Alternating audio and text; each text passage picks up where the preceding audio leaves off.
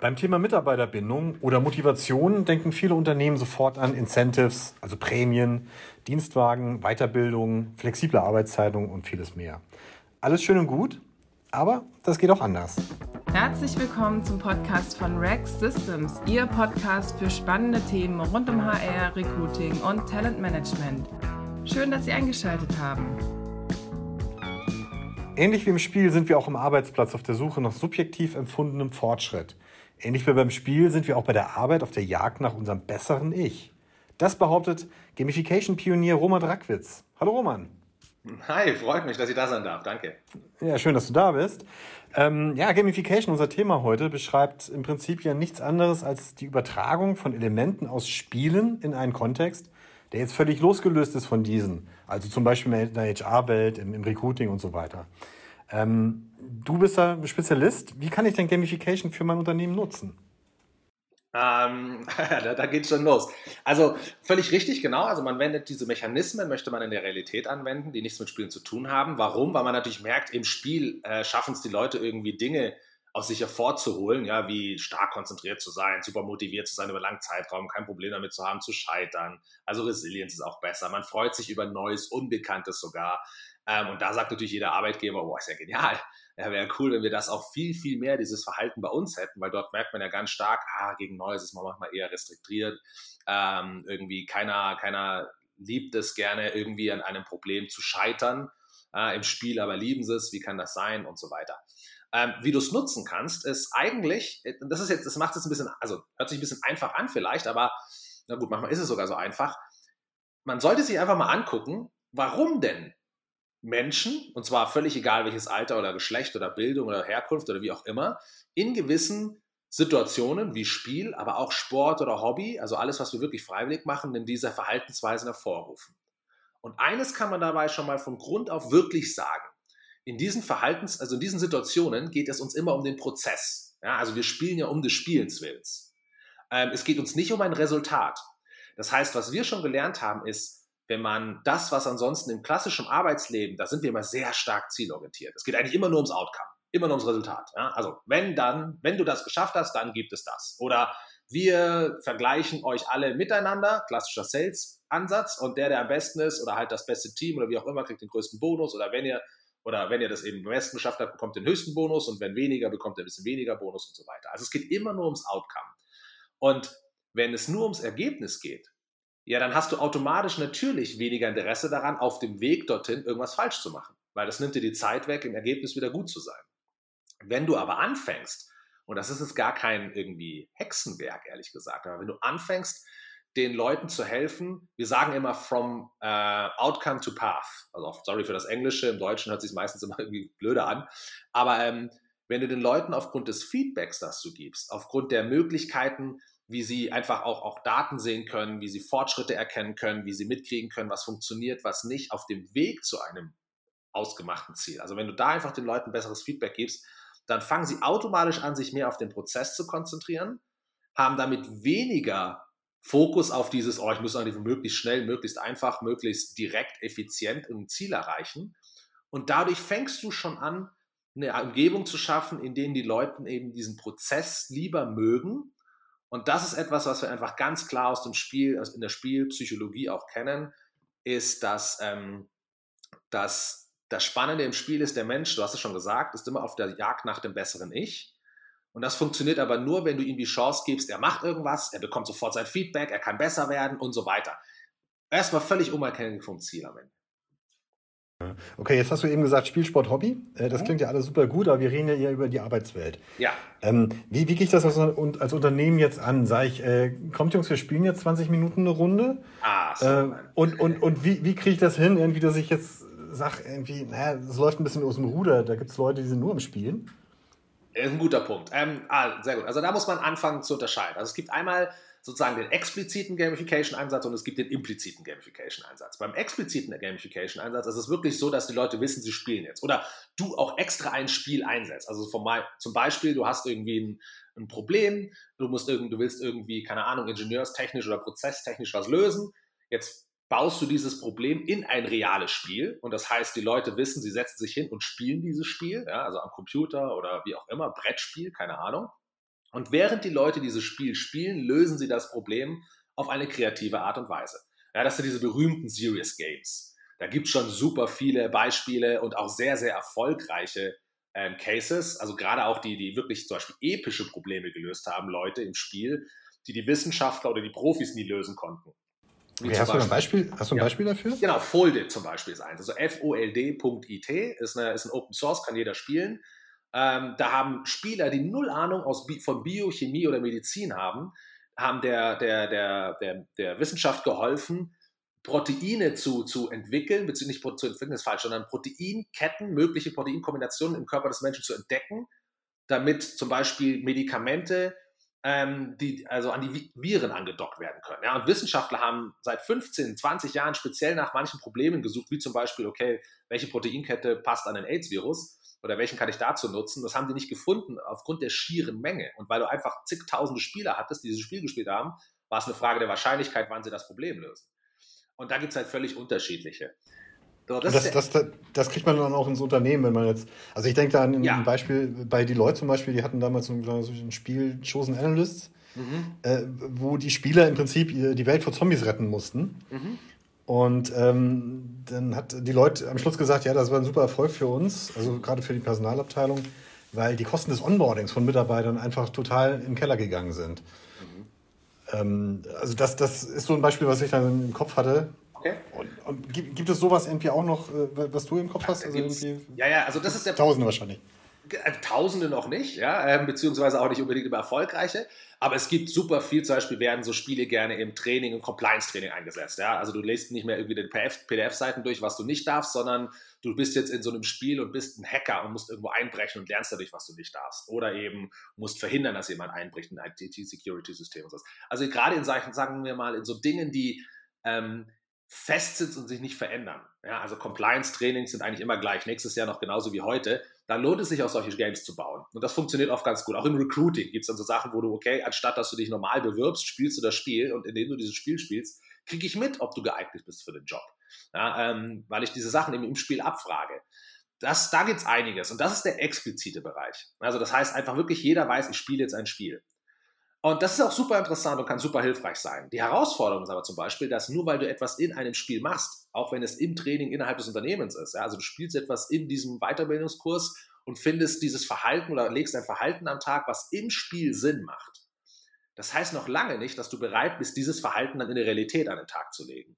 Weil dort gelten andere Regeln. Ja, das ist auch psychologisch in deinem Kopf getrennt. Da sagst du, jetzt habe ich gespielt, jetzt gehe ich wieder zurück zur Arbeit. Ja, ähm, also dieses zu transferieren ist manchmal gar nicht so leicht. Und deswegen gibt es auch noch eine andere Seite gegenüber dem expliziten, das ist das implizite. Beim impliziten Gamification nehmen wir die Mechaniken, also nehmen wir Psychologen, sagen wir mal, wir, wir, wir gestalten das klassische Arbeitsdesign, dein normaler Workday, ja, ähm, Arbeitsplatzprozess oder wie auch immer, gestalten wir, redesignen wir so ein bisschen nach den psychologischen Prinzipien, die wir aus dem Spielen kennen, aber auf eine Art und Weise, dass du nie sagen würdest, du spielst. Weil du sollst nach wie vor deinen Job machen. Wir wollen dich ja nicht ablenken. Ja? Wir, wir sorgen nur dafür, dass der Arbeitsplatz intuitiver, nativer wird, eben angedockt an diesen Spielprinzipien. Und das ist die andere Ausprägung. So hast du diese beiden Extreme und dazwischen natürlich eine Grauzone, wo du die Sachen auch mal kombinieren kannst. Hm. Das heißt, du kriegst damit dann auch Leute eingefangen, die jetzt sagen würden, ich gehe zum äh, Lachen in den Keller, ich spiele auch nie? Ja, richtig, genau. Ähm, wobei, das, das kann ich auch geil challengen. Ähm, es gibt, jeder Mensch spielt. Du spielst vielleicht keine Videokonsole. Ja, aber ähm, jeder von uns kennt zum Beispiel diese Beispiele, dass er ähm, irgendwo auf dem Weg wohin ist und plötzlich anfängt, nicht mehr auf die, Drill, auf die Rillen im Boden zu treten. Ja, oder den Counter an der Ampel runterzuzählen, zu schauen, ob er bei, bei, bei Null die Grünphase erreicht. Oder plötzlich mit dem, Slalom, äh, mit dem Fahrrad Slalom fährt. Ähm, das sind so Dinge, die das Gehirn spielt super, super viel und oft am Tag. Nur halt oftmals so subtil, dass wir es natürlich nicht als Spiel wahrnehmen, weil wir eben keine Konsole vor uns haben und irgendwie einen Bildschirm. Ähm, also von daher, jeder Mensch spielt. Wir sind so gebaut. Ja. Evolutionsbiologisch ist genau das auch ein guter Punkt für uns gewesen zu überleben. Also wir müssen spielen, um zu trainieren. Aber ähm, du hast völlig recht. Natürlich, wenn du etwas offen einführst ins Unternehmen, sagen, hey, wir haben jetzt hier ein Game gebaut und damit könnt ihr lernen, hast du sofort, gerade in unserer, sagen wir mal, deutschsprachigen Kultur, auch relativ viele, die sagen, ey, Moment mal, ich bin seriös, ich bin auch kein kleines Kind mehr oder sowas. Ähm, und da funktioniert ein impliziter Ansatz natürlich viel, viel besser. Hm. Da sind wir schon bei den Voraussetzungen, also Rahmenbedingungen, die jetzt ein Unternehmen einfügen müsste oder sich, sich aufbauen müsste, um eine Gamification, Gamification äh, einzuführen. Mhm. Was kannst du da für Tipps geben jetzt für, den, für Leute, die uns zuhören, die ein Unternehmen führen? Also erst einmal geht es darum, dass es gibt so fünf, sagen wir mal, wir haben über die Zeit fünf Prinzipien rausgefunden, wie so Säulen, die immer vorhanden sein sollten, damit der Mensch am ehesten fähig ist, in so ein spielähnliches Verhalten zu verfallen. Ja, und das ist einfach in deinem Kontext, in dem du, wie gesagt, unterwegs bist, dass du relativ gut weißt, wohin du willst. Also, du, also nicht jetzt irgendwie so, ich, damit meine ich jetzt nicht irgendwie, du musst 50 Stück von irgendwas bauen. Ja, aber dass du weißt, ab wann ist etwas erfolgreich abgeschlossen, ab wann nicht. Und dass du ein Gefühl hast, das runterzubrechen, also dass du es runterbrechen kannst in Milestones. Ähm, ähm, und dass du die Regeln kennst. Also dass du nicht irgendwie so reingehst und sagst, so, jetzt sollst du es irgendwie erreichen, aber eigentlich weißt du gar nicht, ähm, was darfst du und was nicht, so ungefähr. Ähm, das zweite ist Informationstransparenz. Das heißt, du musst das Gefühl haben, dass du alle Informationen, die du brauchst, um vorankommen zu können in diesem Arbeitsschritt, dass du die vor dir liegen hast. Oder jedenfalls, dass sie für dich erreichbar sind. Das Schlimmste, was es gibt für jemanden, ist dieses, dieser Punkt zu sagen, ja, ich, ich, ich wollte das, aber der hat mir die Information nicht gegeben. Oder woher soll ich denn wissen, wann die kommen? Oder ich musste auf die warten und keiner konnte mir sagen, was mit den Informationen ist und wo ich die finde. Und im Spiel, und das ist ja das Interessante, wir scheitern zu 80, 90 Prozent in einem Videospiel oder in einem Brettspiel oder sowas. Und warum finden wir es geil? Oder warum haben wir damit kein Problem? Andersrum, weil wir wissen, dass eigentlich alles, was wir brauchen, um erfolgreich zu sein, vor uns lag. Wir haben es bloß nicht richtig zusammengesetzt. Und das selber bringt uns ja aber auch wieder in den Fahrersitz, weil wir sagen, okay, wenn es nur an uns lag, dass wir es nicht richtig zusammengesetzt haben, aber alles ist schon da, dann liegt es auch nur an uns, dass wir es jetzt noch lösen können. Also dieses, das ist ein wichtiger Punkt, diese Informationstransparenz. Alles ist da. Und da fängt schon in vielen Unternehmen an, die aufgrund von ihrer Strukturen, Silo-Denken, Politik im Unternehmen, wo du ganz, ganz häufig genau diese Transparenz nie hinbekommst, jedenfalls subjektiv empfunden nicht hinbekommst für den einzelnen Nutzer. Das, das dritte ist Echtzeitfeedback. Einer macht was und er will sehen, hat es funktioniert und, oder nicht. Ähm, Echtzeitfeedback im Idealfall, es muss jetzt nicht immer direkt unmittelbar sein, aber unser Gehirn ist gar nicht so gut darin, strategisch und langfristig zu denken.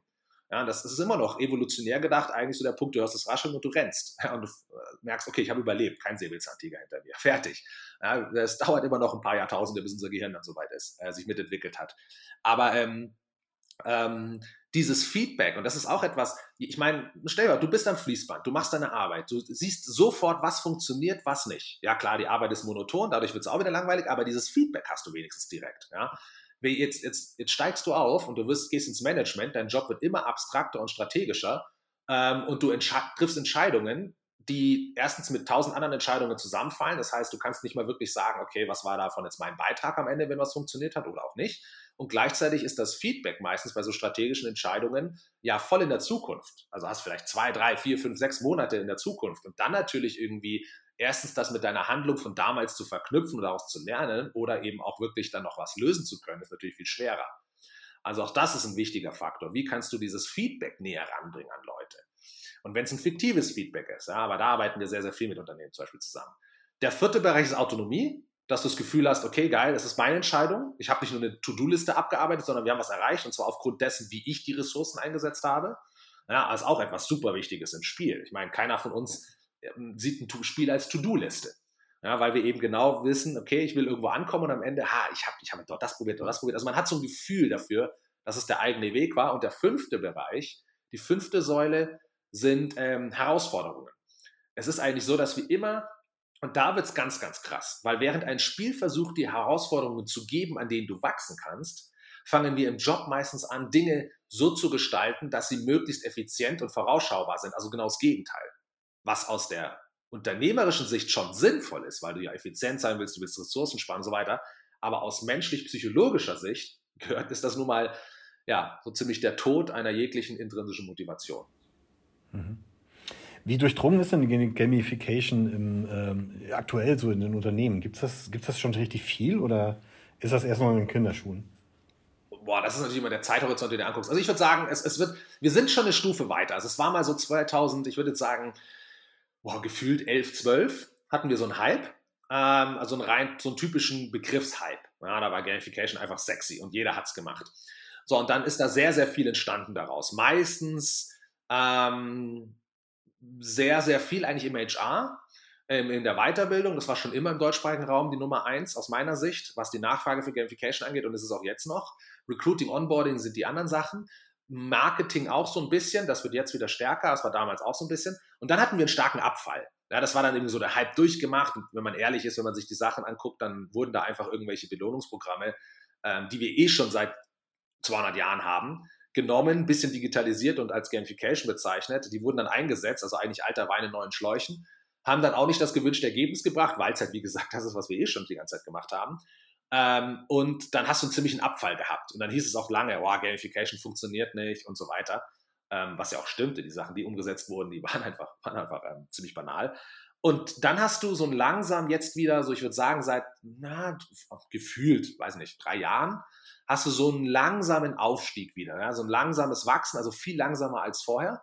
Aber dafür muss ich sagen, das, was uns erreicht an Anfragen, ist erstens schon qualifizierter. Ähm, und auch die Firmen haben wirklich, also ich glaube, ich habe das Gefühl, die Firmen haben sich schon mehr damit beschäftigt. Also die erwarten jetzt nicht mehr so dieses Wunderkind, ja, diese eierlegende Wollmilchsau, sondern wissen schon genauer, das kann's, das nicht. Und jetzt nehmen wir uns auch und warten auch nicht, dass die Ergebnisse in drei Monaten da sind. Ja, ich meine, wir reden hier über Verhaltensveränderung und Motivation beim Menschen. Das ist nicht so wie eine Produktion, sondern lassen sich auch ein bisschen mehr Zeit. Hm. Sollten Unternehmen das dann ähm, offen auch irgendwie nach außen tragen? So, wir setzen Gamification-Module oder äh, Ansätze im Unternehmen auch um. Ähm, da würdest du wahrscheinlich positives Aussehen auf dem Talentmarkt erregen mit. Aber auf der anderen Seite könnte ich mir vorstellen, dass Unternehmen auch sagen, hm, wenn wir das nach außen transportieren, dann äh, suchen wir oder kommen ganz viele Zocker auf uns zu, die bei uns spielen wollen. äh, gut, also eigentlich gut beobachtet. Ich glaube, das letzte würde ich ein bisschen anders sagen, aber also nach außen ist es ja nach wie vor immer noch so ein Employer-Branding-Bereich auch, ja, oder halt, ah, wir sind modern und so weiter. Wir haben da aber auch schon Firmen gefunden, gerade so große Konzerne, die damit richtig auf die Schnauze gefallen sind, weil wenn du das eine nach außen behauptest und das vielleicht sogar in deinem Recruiting einsetzt und dann kommen die Leute und dort sehen sie dann, hier ist überhaupt nicht ja, irgendwie neu und modern, das ist ja trotzdem nur ein Riesenkonzern mit tausend Formularen, ähm, dann hast du genau das Gegenteil erreicht. Die Enttäuschung ist groß und du hast am Ende eine hohe Fluktuation. Also du musst es, wenn dann schon wirklich gut und systemisch umsetzen. Aber intern, also du kriegst, also dass du die, dass du die Gefahr kriegst, dass du nur noch Gamer kriegst und sowas, das, das sehe ich gar nicht. Ähm, aber der Punkt ist, das größere Problem, die größere Herausforderung ist, dass wenn du in gewissen Kulturen, ja, also deutschsprachige Kultur ist auf jeden Fall dabei, aber auch innerhalb dieser haben wir wieder Unternehmen, wo, das, wo es manchmal super locker geht und manchmal wirklich extrem ist ist der Punkt, dass du halt sagst, also wenn du es einführst, ohne es Gamification zu nennen, sondern einfach das System einführst, umsetzt und plötzlich ist es da und es läuft, funktioniert das besser, wie wenn du es ankündigst unter dem Begriff Gamification, weil dann deine Mitarbeiter sagen, sagen Moment mal, was ist das denn jetzt hier?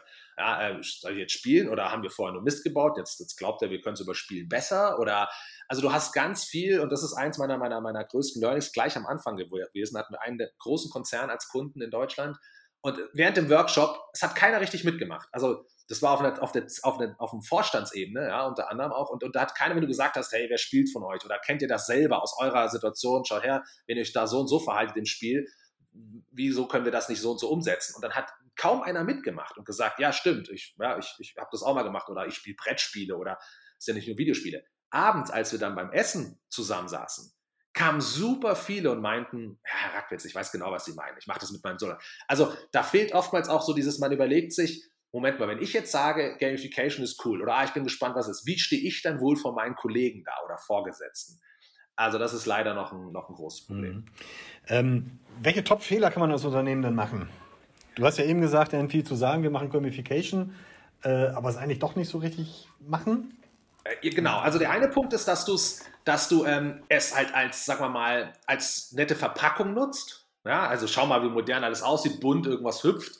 Und in Wirklichkeit aber ist alles immer noch das Alte. Also das ist der eine Punkt. Also intern hast du dich wirklich nicht groß angepasst oder halt, ja genau. Also etwas vorgaukeln im klassischen Recruiting passiert das am leichtesten als das, was am Ende wirklich ist. Weil du schürst natürlich auch Erwartungen damit oder Hoffnungen oder halt, ja, ja genau. Der andere Punkt ist der, einfach sich nicht damit auseinanderzusetzen. Also ich würde nach wie vor sagen, zu 80 Prozent sind alle Sachen, die du siehst, und zwar würde ich das sogar fast weltweit sagen, heißt Gamification, ist aber nicht Gamification, weil hier ganz klar eine Sache verwechselt wird, und zwar, wie motivierst du Leute? Also die meisten Sachen, die man sieht, sind so klassische Punkte, Programme, Belohnungsprogramme, Incentive, Leaderboards, Wettkampf und so weiter. Ja?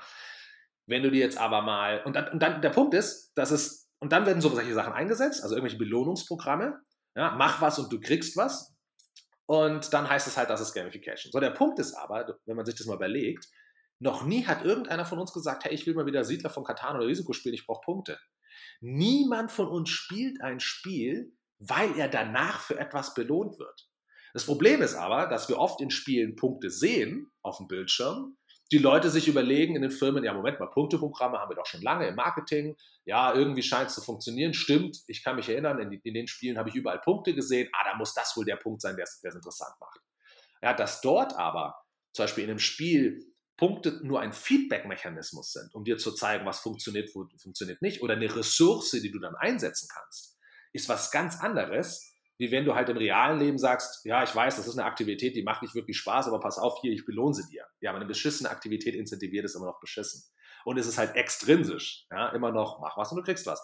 Und ich glaube, da hängt nach wie vor, und das haben wir leider innerhalb einer, ja, bei mir ist es jetzt über einer Dekade in der Industrie auch nicht geschafft, aus den Köpfen zu bringen, ähm, weil das andere einfach so einfach scheint, interessant sein scheint, sexy scheint, schnell einzusetzen ist und leider halt auch noch sehr, sehr viele Marktteilnehmer genau das verkaufen. Also bei Gamification am Arbeitsplatz geht es nicht nur um Spiel und Unterhaltung, sondern der Ansatz hilft Unternehmen, mehrere Kernaufgaben zur Lösung, aber man muss es richtig angehen. Wie bei allem, genau. Wie bei allem. Alles klar, vielen Dank, äh, Roman Rackwitz, für die Ausführung. Ähm, hochinteressantes Thema und äh, ja, dir alles Gute. Danke, danke, dass ich da sein durfte. Gerne, bis dahin. Ciao. Das war der Rex Systems Podcast, Ihr Podcast zu aktuellen Themen rund um HR, Recruiting und Talentmanagement. Wir freuen uns, dass Sie mit dabei waren und wünschen Ihnen noch einen schönen Tag, Abend, Nacht und bis bald.